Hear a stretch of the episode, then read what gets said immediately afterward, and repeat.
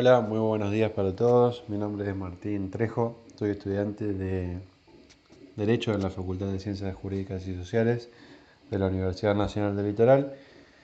Y en este podcast del día de hoy vamos a ver un tema típico de derecho administrativo como lo es el poder de policía. En primer lugar, eh, para hacer una ubicación sistemática del, del, tema en cuestión, cabe mencionar que eh, se suele ubicar el tema del poder de policía dentro de uno de los supuestos de lo que se denomina la actividad interventora del Estado, interventora. Eh, la actividad interventora del Estado se clasifica en tres. Se conoce la actividad interventora limitativa, de ejercicio de derechos, es decir, el poder de policía, tema del día de hoy, la actividad interventora ampliatoria de esferas jurídicas, lo que se conoce como actividad de fomento, y la actividad interventora sancionatoria, que es el tema de las sanciones administrativas. Hecha esta primera aclaración, vamos a pasar específicamente al poder de policía. Vamos a dar algunos conceptos, algunas consideraciones generales y básicamente lo que vamos a hacer es analizar una evolución jurisprudencial eh, de la Corte Suprema de Justicia de la Nación, que revela un poco cómo fue evolucionando eh, el poder de policía según las, distintas concepciones de Estado que hemos tenido a lo largo de nuestra historia. Decía entonces que en primer lugar, eh, para conceptualizar el poder de policía, se dice que es aquella potestad del Estado de regular el ejercicio de derechos para permitir la convivencia armónica. Para limitar los derechos reconocidos por la Constitución, debe haber una ley formal. En este sentido, eh, me parece importante mencionar que el poder de policía, como requiere, o sea, la, actividad eh, limita, que limita el ejercicio de los derechos, eh, se realiza mediante una ley formal, es importante entonces concluir que el poder de policía del Estado está en cabeza del poder legislativo, del órgano legislativo, porque es el órgano legislativo el único que eh, puede sancionar leyes en sentido formal. En este sentido hay un antecedente muy importante de, la Corte Interamericana de Derechos Humanos eh, respecto a una opinión consultiva eh, la opinión consultiva número 6 del año 86, formulada por el Estado de Uruguay, que pidió que la Corte se, expida sobre el concepto eh, de ley, justamente para analizar cuál es, cuál es el, el, concepto, o sea, qué es lo que puede limitar un derecho reconocido constitucionalmente. En este sentido, esa opinión consultiva concluyó en que Solo la ley formal tiene aptitud para restringir el goce o ejercicio de los derechos reconocidos por la Convención y que por ley formal debe entenderse aquellos actos normativos enderezados al bien común, emanados de un poder legislativo democráticamente elegido y que esté promulgada por el Poder Ejecutivo. En otro orden de ideas, eh, cabe mencionar que, bueno, como todo el derecho administrativo, está regido permanentemente por un sistema de competencias y el poder de policía no escapa a ello. Por lo tanto, eh, hay distintas competencias para, para regular, eh, para hacer posible el poder de policía eh, según los órdenes estatales. Y una cuestión importante es analizar, por ejemplo, si se quiere analizar quién tiene competencia para, para, regular, para regular un derecho, si, tiene la competencia de la nación o la provincia, bueno, habrá que ir a analizar la Constitución Nacional y ver cuáles son las facultades delegadas a, la nación, cuáles son las facultades reservadas y cuáles son las, las facultades concurrentes. Como por ejemplo, este último ejemplo es la materia ambiental. Y después para, para distinguir si va a tener competencia eh, el Estado provincial o el Estado municipal, bueno, habrá que ir a las constituciones de las provincias y a las leyes orgánicas de los municipios. Otra cuestión importante a tener en cuenta es la diferencia conceptual que hay entre el poder de policía y la policía administrativa. En primer lugar, el poder de policía, como dije anteriormente, eh, emana del órgano legislativo. y tiene como objeto la producción de una ley formal que eh, va a limitar el ejercicio de un derecho. Por lo tanto, eh, justamente lo que hay es una legislación que reglamenta un derecho individual.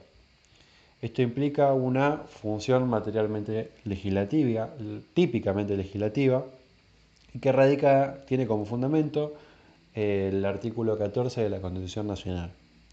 Cambia la policía administrativa, se, entiende por policía administrativa eh, aquel, aquella potestad que recae en el Poder Ejecutivo, en el órgano ejecutivo, y que eh, básicamente lo que implica es el dictado de actos concretos. Se dice que es una función administrativa propiamente dicha, porque lo que tiene por objeto es controlar que el ejercicio de los derechos sea conforme a la reglamentación. Por lo tanto, en un orden cronológico, la policía administrativa es posterior al poder de policía, porque en primer lugar se reconoce un derecho. Como el derecho no es absoluto, sino que está sujeto a reglamentación, como lo dice el artículo 14, el poder de policía, eh, mediante el Estado, utilizando su poder de policía, mediante el órgano legislativo, eh, sanciona una ley formal que lo que va a hacer es justamente reglamentar el ejercicio de ese derecho. Y después, en un, en un tercer orden de ideas, la policía administrativa, mediante el dictado de actos concretos, lo que va a hacer es controlar que ese ejercicio de derechos sea conforme a lo reglamentado por el poder de policía. Vamos a dar un ejemplo bien concreto. Nuestra Constitución Nacional reconoce el derecho a la libertad de tránsito. Eh, y bien, sabemos que eh, por una cuestión de orden público eh, hay una ley nacional de, tránsito que tiene las más diversas reglas, como por ejemplo que no se puede ir a mayor velocidad que tanto o que en se establece el sentido de circulación en algunas calles. Esa ley, esa ley nacional es por de policía y eh, en el caso de que se verifique que el ejercicio del derecho no se está realizando conforme a, la reglamentación establecida por el poder de policía, lo que va a haber es una, es una actuación de, la esfera administrativa del Estado y va a imponer una multa. Por ejemplo, el agente de tránsito va a imponer una multa. El agente de tránsito lo que está haciendo es el desarrollo de la policía administrativa. Justamente, es el dictado de los actos concretos y la función administrativa propiamente dicha. Bueno, respecto a las concepciones que se tiene del poder de policía, eh, hay dos, hay dos concepciones. Una primera es una concepción en sentido restringida y la segunda es una concepción en sentido amplio. La diferencia entre ambas es la, básicamente las cuestiones que son objeto de reglamentación y tiene una total incidencia con el, con el tipo de Estado que, eh, que, se, que, se, promueva, digamos. Eh, el poder de policía en sentido restringido tiene más que ver con la idea de un Estado liberal, un Estado gendarme, que solamente controle eh, que los derechos reconocidos, por los, reconocidos hacia los individuos sean ejercidos y no sean, mm, por así decirlo, estorbados. Entonces, esta concepción de poder de policía lo que va a tener eh, como materia para, para regular, para reglamentar ejercicio de derechos van a ser cuestiones de seguridad, de salubridad y de moralidad. En cambio, una concepción eh, amplia del poder de policía que se relaciona más con la idea de un Estado social, un Estado benefactor, va a considerar, además de las tres, eh, de las tres anteriormente dichas, esto es seguridad, salubridad y moralidad, se va a agregar la idea de la promoción del bienestar general. Va a ser como la, la materia que va a distinguir si estamos en presencia de un poder de policía en sentido estricto, en un sentido restringido o en un sentido amplio. Ahora bien, estas dos concepciones eh, se verifican en, nuestra historia jurídica eh, mediante el análisis de eh, prudencia de la Corte Suprema de Justicia de la Nación. Para comprender justamente qué es el poder de policía y cómo es el poder de policía en, la nación argentina, hay que analizar eh, jurisprudencia. En este sentido, cabe destacar dos antecedentes muy relevantes eh, para comprender qué es el poder de policía en un sentido restringido. El primero de ellos es Plaza de Toros y el segundo es Saladeristas Podestá. En Plaza de Toros básicamente se impugna una ley que prohíbe la corrida de toros fundamentado que, fundamentando perdón, que violaba el derecho a ejercer industria lícita o profesión. La Corte Suprema de Justicia de la Nación resolvió que los derechos no son absolutos y conforme al artículo 14 de la Constitución Nacional, el Estado puede reglamentar su ejercicio. El fundamento de la intervención del Estado en ese momento era proteger la seguridad, salubridad y moralidad de los vecinos. Este es el primer gran antecedente que tenemos en materia justamente de poder de policía en un sentido restringido. Ahora bien, ya en Saladeristas Podestá, lo que sucedió fue que se impugnó una ley que ordenaba clausurar un saladero ubicado sobre el riachuelo porque afectaba la salud de los vecinos. En este caso, la Corte Suprema lo que resolvió fue que dicha ley no afectaba el derecho de propiedad y a trabajar porque ellos no son absolutos, están sujetos a limitaciones de derecho público. Y con esta, con esta cuestión que había, se afectaba la salud pública porque no se cumplía con los requisitos de la ley. Eso por un lado. Por el otro lado, para, para ver cuáles son los, los, casos relevantes en materia de, de, poder de policía en sentido amplio, esto es eh, aquel poder de policía que se relaciona más con la idea del Estado social, hay más, eh, más jurisprudencia, más actual. Eh, básicamente se reconocen seis, fallos. Estos son el Corano contra Lanteri, Abico contra De la Pesca, Inchauspe Hermanos, Ruso con Deledone, Cine Callao y Peralta. En el caso Hercolano contra Lanteri mm, del año aproximadamente 1930-1929, para la época de, la gran crisis económica mundial. Lo que sucedió fue que se impugnó una ley de alquileres que al congelar por dos años el precio de los mismos restringía libertad contractual y el derecho de propiedad. La Corte, la Corte Suprema, para aquel momento, eh, en un giro sorprendente, declaró que era constitucional esta ley en favor del bienestar general. Dice que los derechos no son absolutos y que se le reconoce una función social a la propiedad. Esto es muy importante porque para aquel momento era un primer gran antecedente que, bueno, da lugar a que justamente eh, el derecho de propiedad se encuentre de alguna forma limitado, de forma fuerte para aquel momento. Y básicamente es la recepción de un una primera idea de un, de un giro, lo que se llamó como un giro hacia el solidarismo del derecho privado. Ahora bien, en el caso Abico contra de la pesca, eh, lo que sucedió fue que se impugnó una ley de moratoria hipotecaria y de reducción de tasas de intereses. La Corte Suprema de Justicia de la Nación resuelve que por la grave crisis económica que atraviesa el país en aquel momento y para proteger el interés público ante dicha situación de emergencia, se justifica el ejercicio del poder de policía del Estado.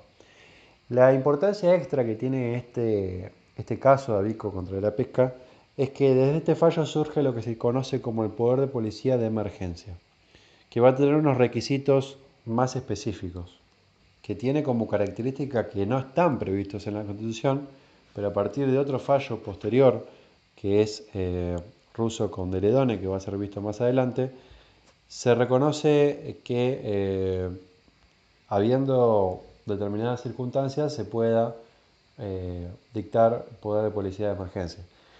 Dije anteriormente que eh, justamente en Abico con de la pesca surge la idea de policía de emergencia y allí surge, pero luego en el caso ruso con Deledone es donde se, se establecen las condiciones para el poder de policía de emergencia pero esto lo vamos a ver en breve. Continuando con la evolución jurisprudencial, dijimos que en primer lugar, en, la, idea amplia del poder de policía, en primer lugar estaba Arcolano contra la y luego Vico contra la pesca. En tercer lugar está Inchauspe Hermanos. Inchauspe Hermanos Sucedió que se, había una ley que creaba la Junta Nacional de Carnes y que imponía una contribución del 1.5% del precio de venta de ganado para crear una sociedad donde los ganaderos serían accionistas compulsivamente, limitando el derecho de trabajar, ejercer industria lícita, propiedad privada y asociación, basándose en la defensa de los intereses económicos de la sociedad. La Corte Suprema de Justicia de la Nación comprendió que esta normativa no era un impuesto, sino un aporte a la sociedad como accionistas, una carga económica. El próximo fallo, como lo mencioné anteriormente, es ruso con Deledone. En Ruso con Deledone sucedió lo siguiente. Hubo una sucesión de leyes, la 14.442, 14.556 y 14.775, que suspendieron por 120 días los desalojos ordenados por sentencia judicial firme. La Corte Suprema de Justicia se volcó por la constitucionalidad de dichas normas, debido a que la grave situación social que se debía en cuanto a la escasez de viviendas fundamentaba, daba lugar a que haya una reglamentación más intensa de los derechos constitucionales, originando una mayor intervención estatal, convirtiéndose así en legítimos algunos medios que no lo serían en época de normalidad. Se dijo que las leyes de cuestión no provocan una frustración de derechos que alteraran la, sustancia de una decisión judicial firme, sino que suspendían transitoriamente la ejecución de la sentencia, por motivo de una grave emergencia social. Entonces, además de esta resolución de la Corte Suprema, eh, se, se, establecen también, además, perdón, las cuatro condiciones que no estaban previstas en la Constitución Nacional para que proceda el poder de policía de emergencia. Y estas son una situación de emergencia definida por el Congreso. Es una ley, la conocida ley de emergencia. La persecución de un, fin, público que persiga los superiores y generales intereses del país. La transitoriedad de la regulación excepcional y la razonabilidad del medio empleado por el legislador. Aquí toma una importancia el artículo 28 de la Constitución Nacional. Continuando con la evolución jurisprudencial, Vamos ahora al, caso Cine Callao. Es muy, muy importante, muy relevante este caso, porque lo que sucedió fue que ante una crisis laboral se exigió que a las salas de cine que presentaran entre las películas un espectáculo de teatro para darle trabajo a actores desocupados, para lo cual tendría que recondicionar las salas y podrían cobrarle un plus a los espectadores por dicha contratación. La Corte Suprema entendió que dichas cargas no eran inconstitucionales porque los gastos se transferían al cobrar un plus en el valor de las entradas y eran para beneficiar intereses económicos de la sociedad. Y el último de los fallos relevantes es el caso Peralta, que es relativo al, conocido Plan Bonex del año 89. En el caso sucedió que el Poder Ejecutivo dictó un DNU que ordenaba que la devolución de los depósitos de más de mil pesos serían bonos. El señor Peralta tenía un plazo fijo, entonces vio afectado su derecho de propiedad por eso interpuso un, amparo contra el Estado y el Banco Central. Pidió la inconstitucionalidad del decreto y el pago de su plazo fijo. La Corte Suprema comprendió que el decreto que se dictó fue para afrontar una grave situación de emergencia económica que afectaba al país. Que dicho decreto no priva a los particulares de su propiedad, sino que lo limita temporalmente en, en la devolución de los depósitos justificado por dicha crisis. No se viola el principio de igualdad porque los perjudicados no fueron elegidos arbitrariamente, sino con motivos. Además, la Corte también indica que esa gente no necesitaba el dinero con urgencia. Concluye que con la finalidad que persigue. Bueno, hasta acá llegamos con Poder de Policía. Espero haber sido más o menos claro. Cualquier sugerencia, duda, consulta, eh, dejo mi mail martingabrieltrejo.com eh, cualquier cuestión que, ustedes prefieran decirme va a ser bienvenida. Eh, y gracias por escucharme hasta acá. Aprovecho a saludarlos.